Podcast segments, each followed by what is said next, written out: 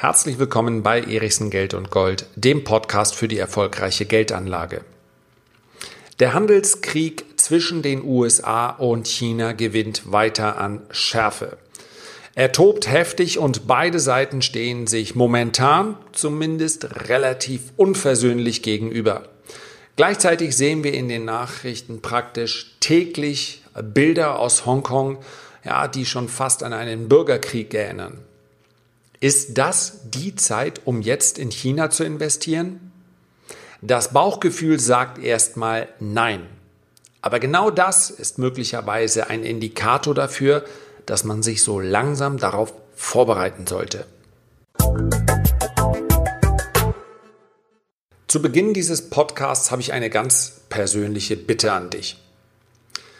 Ich bin der festen Überzeugung, dass eine passive Geldanlage in der ich also mein Geld nicht anlege, sondern erstmal auf dem Girokonto lasse oder auf dem Festgeldkonto, ja, weil die Lage fraglos sehr, sehr unsicher ist, dass so eine passive Anlage bestraft wird. Es ist doch kein Zufall, dass ein kleiner Teil der Bevölkerung relativ viel hat und ganz, ganz viele sehr wenig haben. So, wenn wir uns jetzt dieser Tatsache bewusst sind, und gleichzeitig der Tatsache bewusst sind, dass acht von den zehn Deutschen ihr Geld nicht anlegen, sondern einfach auf dem Girokonto lagern. Dann stelle ich mal die ganz provokante Frage, sind es wohl die acht Deutschen, die ihr Geld am liebsten, ja, am liebsten würden sie es von der Bank abheben und bei sich unterm Kopfkissen lagern? Sind das diejenigen, die zu den 10% gehören, die aus ihrem Vermögen wirklich was machen? Oder gehören sie möglicherweise zu den 80% die sich langfristig irgendwie immer beschweren, weil sie den Eindruck haben, es wird alles immer weniger?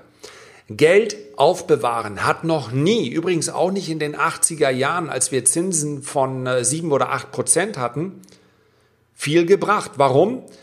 Wenn wir Zinsen von 7 oder 8 Prozent haben, ist die Inflation meist auch 6 oder 7 Prozent hoch. Da bleibt unter dem Strich dann auch nicht viel. Und warum sage ich das alles? Weil das der Grund ist, aus dem ich diesen Podcast begonnen habe. Weil es mir wichtig ist, den Unterschied zwischen Geld aufbewahren und Geldanlage zu erläutern. Jede Woche zwei Podcasts. Und jetzt kommen wir zu meinem persönlichen Anliegen. Ich würde dich bitten, diesen Podcast zu abonnieren und vielleicht, wenn du die Zeit hast, zwischendurch auch mal ein Feedback oder einen Kommentar zu hinterlassen. Und ich möchte gar nicht um den heißen Brei herumreden. Warum? Einfach, weil ich mich darüber freuen würde und weil es mich motiviert. Gelegentlich, tja, wenn du dir die Aufgabe gesetzt hast, zwei Podcasts die Woche, ja, manchmal sucht man dann auch nach den Themen, manchmal würde man eigentlich lieber abends die Beine hochlegen, aber stattdessen setze ich mich dann abends hin und nehme diesen Podcast auf. Natürlich macht es mehr Spaß, wenn mir viele Menschen zuhören und mir dann eben auch ihr Feedback geben. Das ist alles. Du würdest mir damit eine große Freude bereiten. Es würde mich motivieren, diesen Podcast noch möglich lange aufrechtzuerhalten. Jetzt kommen wir aber zu China. Und die Frage, jetzt in China investieren, die ist natürlich provokant. Das ist mir ziemlich klar. Ich habe bzw. werde ein ähnliches Video auf YouTube besprechen, auf meinem Erichsen-Kanal. Und ich bin mir fast sicher, es wird zahlreiche Kommentare geben, ja, wo mir die Leute quasi in schriftlicher Form den Vogel zeigen und sagen, jetzt in China investieren. Sag mal, stimmt da noch alles bei dir? Wir haben den Handelskrieg. Und dieser Handelskrieg kann durchaus noch weitergehen. Allein in der letzten Woche gab es mal ganz kurz, ja, ich bin mir sicher, dieser Tweet wurde nicht unbeabsichtigt vom äh, Präsident äh, Trump äh, abgesendet. Ja, der Gedanken, vielleicht können wir das ja ähm, mit den chinesischen Aktien in den USA ein klein wenig einschränken. Eigentlich brauchen wir das gar nicht. Das heißt also, chinesische Aktien würden dann in den USA vom Handel an der Börse ausgeschlossen und das wäre, ja, mittelfristig wäre das ein Schuss ins eigene Knie. Weil die USA überhaupt nur ihre Stellung haben, weil sie ein offener Markt sind. Ja? Und wenn man sich jetzt anfängt, diesen Art der, dieses äh, Protektionismus so eng zu ziehen, dass man sagt, ja, Kapitalverkehrskontrollen, wir wollen keine chinesischen Aktien mehr, dann mag das kurzfristig ein Schlag für China sein. Aber China bleibt immer noch der Rest der Welt, wo sie dann notfalls ihre Aktien anlegen können. Also chinesische Aktien werden ja auch an deutschen Märkten gehandelt, ja. Und wenn Investoren da unbedingt investieren möchten, wir werden gleich noch darüber sprechen, wie sinnvoll das ist, dann werden sie das eben an anderen Börsenplätzen Plätzen machen. Aber wenn die USA, das Mutterland des Kapitalismus, wenn man so will, auch das Mutterland der Börse, beginnen diese Spielchen zu spielen, dann, ja, es gibt den einen oder anderen Experten, der sagt, das ginge zu weit und das würde Donald Trump auch eher Stimmen kosten. Momentan ist es ja so, dass wir überall auf der ganzen Welt dieses äh, Gefühl der, des sich Abgrenzens haben wollen. Ja, das heißt also, Donald Trump in seinem Lager sammelt damit Stimmen, weil er sagt, die Chinesen, die sind schuld, dass das funktioniert auch an anderen äh, Stellen auf der Welt, sagte ich bereits. Das heißt, damit werden derzeit Wahlen gewonnen. Und dafür hat Trump ein ganz gutes Gespür. Tatsächlich muss man auch sagen, und das habe ich ja auch hier im Podcast gesagt, die Regeln zwischen China und dem Rest der Welt, die müssen teilweise neu geschrieben werden.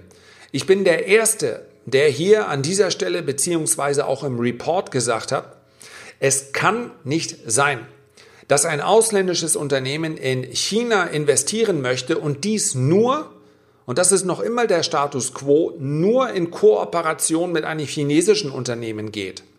Auf der anderen Seite gehen die Chinesen aber in der ganzen Welt einkaufen, sind auf dem Rohstoffmarkt, ja, da sind wir bereits zu langsam, da sind sie bereits dominant.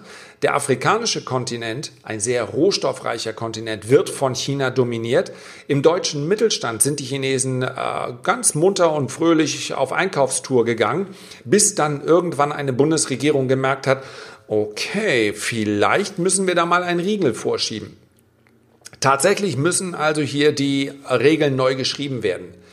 Die Art und Weise, wie das jetzt passiert, ist letztendlich ja wie ein Musterkapitel aus der äh, Spieltheorie. Das heißt also, ähm, ich fordere den Gegenüber hinaus, mal sehen, wie viel äh, geht. Dann bewegt sich des, äh, der Gegenüber wieder ein klein wenig. Und so ist es wie so ein, ein Pokerspiel, ein gefährliches Pokerspiel. Und genau in dieser Zeit in China zu investieren, kommt einem natürlich extrem riskant vor. Die Sache ist nur die an der Börse.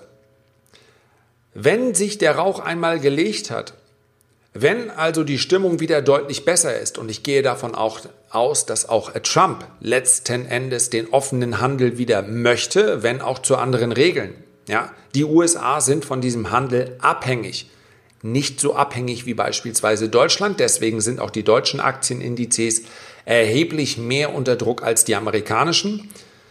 Aber alleine wird es nicht funktionieren. Der amerikanische Konsument ist zwar einer, der wirklich bereit ist, auch Geld auszugeben, ja, man könnte sagen ein patriotischer Konsum, aber das trägt sich natürlich nicht dauerhaft. Aber bis dahin, wenn also diese, ein Abkommen geschlossen ist, wenn sich die Stimmung bessert, vielleicht in Richtung der Präsidentenwahl in den USA, denn spätestens dann muss Donald Trump, der sich als Präsident der Börse sieht, vermutlich höhere Indexstände äh, präsentieren, um seine Wahlerfolge beziehungsweise seine wirtschaftlichen Erfolge dann auch wirklich plakativ zu machen. Wenn das alles soweit ist, dann darf man davon ausgehen, dass chinesische Aktien bis dahin auch schon wieder deutlich mehr kosten. Das heißt nicht, dass sie nicht vorher noch eine ganze Ecke billiger werden. Ja, das ist so eine klassische Herangehensweise von Privatanlegern, die sagen, und da bin ich wieder bei den Kommentaren unter dem Video, die sagen, wie kann man denn jetzt? Warte doch einfach ab, bis der Handelskrieg vorbei ist. Warte doch ab, bis beispielsweise sich die Wachstumszahlen in China wieder verbessern. Immerhin sind es noch Wachstumszahlen. Das, das Wachstum in China ist immer noch relativ hoch verglichen mit dem Wachstum im, im Rest der Welt, zumindest wenn wir die großen Industrieländer nehmen. Wenn ich aber abwarte, dann kaufe ich natürlich zu einem Moment, wo dann die Indexstände auch schon wieder deutlich höher sind. Und gerade und besonders für einen langfristigen Anleger und der Gedanke, in China zu investieren, sollte ein langfristiger sein. Denn ob es in ein, zwei Monaten nicht vielleicht nochmal deutlich tiefer geht in den, äh, an der Börse, ja, vielleicht auch für sechs Monate. Der klassische Bärenmarkt an der Börse dauert zwischen sechs und 24 Monaten, also bis zu zwei Jahren. Ja, das kann durchaus mal sein, dass man durch diese Krise durchgehen muss. Aber der Gewinn liegt nun mal im Einkauf. Das gilt auch an der Börse. Und wenn sich die Stimmung gebessert hat, dann sind die Kurse deutlich höher. Und der Gedanke, ich warte ab, ja, so funktioniert antizyklisches Einsteigen eben nicht. Und ich denke, einer, den man sich da durchaus zum Vorbild nehmen darf, ist der, na nennen wir ihn mal Börsenguru Ray Dalio. Über den habe ich schon einige Male gesprochen. Ray Dalio hat Bridgewater Associates gegründet, ist ähm, der größte Hedgefonds der Welt. Das klingt nach Zockerei, aber insbesondere der größte, das größte Fondsprodukt, welches äh, Dalio anbietet, nennt sich All-Weather Fund. Und zwar deshalb, weil dieser All-Weather Fund das Ziel hat, in allen Marktphasen positive Renditen zu erwirtschaften. Das ist kein Produkt, in dem heillos gezockt wird. Und Dalio ist jemand, der sagt, diese, diese Spannungen zwischen den USA und China, die werden noch deutlich länger dauern, als wir uns das vielleicht vorstellen können, weil es hier nicht nur um den Handel geht, es geht hier auch um die Vormachtstellung in der Welt. Wir haben das in den, in den vergangenen Jahrzehnten und Jahrhunderten erlebt. Ja, Großbritannien war noch Mitte des 19. Jahrhunderts ein, ein, das British Empire. Ein Viertel der Landmasse war, äh, wurde Großbritannien äh, zugerechnet, war also Großbritannien. Ein äh, Viertel der Weltbevölkerung dazu. Und das alles hat, wurde dann innerhalb ja, weniger Jahrzehnte ist diese Vormachtstellung dann an die USA gegangen. Aus verschiedenen äh, Gründen. Das würde jetzt zu weit führen. Davor war Holland, ja, unsere holländischen Nachbarn, eine, eine, ähm, eine Welthandelsmacht. Portugal. Das heißt also, wann immer diese Übergänge stattfinden, und diese Übergänge gehören nun mal zur Menschheitsgeschichte dazu, dann geht das nicht ohne Knirschen. Und dass China, so sagt Dalio, die Vormachtstellung auf diesem Planeten einnehmen wird, das steht für ihn fest. Das wann allerdings nicht. Und das Interessante, was Dalio sagt, warum denn für einen von beiden entscheiden? Es ist nämlich relativ einfach richtig zu liegen, wenn man einfach auf beide setzt. Und man muss es aus deutscher bzw. aus europäischer Sicht sagen, das heißt auch, momentan darf man Europa, das Old Europe, durchaus untergewichten. So macht Donald Trump das. Er sagt, dort, wo Innovation und Wachstum stattfindet, dort sollte man langfristig investiert sein. Und er macht das an einer ganz interessanten Grafik fest. Er schaut nämlich auf Start-up-Unternehmen mit sogenanntem Einhornstatus. Das sind also Unternehmen mit einer Marktkapitalisierung von über einer Milliarde Dollar, die als Startups an die Börse gekommen sind und sofort einen Markt beherrschen bzw. Marktführer sind. Und wenn man auf diese Start-up-Unternehmen mit Einhornstatus guckt, dann muss man feststellen, dass 80 Prozent aller Einhörner entweder aus China oder aus den USA kommen. Und zwar fast gleichgewichtet. 45 Prozent aus den USA, 43 Prozent aus China, 12 Prozent aus dem Rest der Welt. Das heißt also, warum nicht an beiden investiert sein oder in beiden Märkten investiert sein?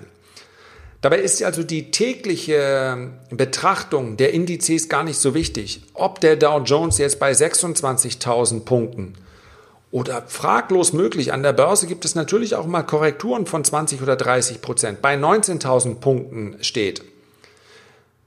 Man muss langfristig keinen besonderen Timing-Faktor in die Anlage reinbringen. Es kommt einfach nur darauf an, dass man langfristig an guten Unternehmen beteiligt ist.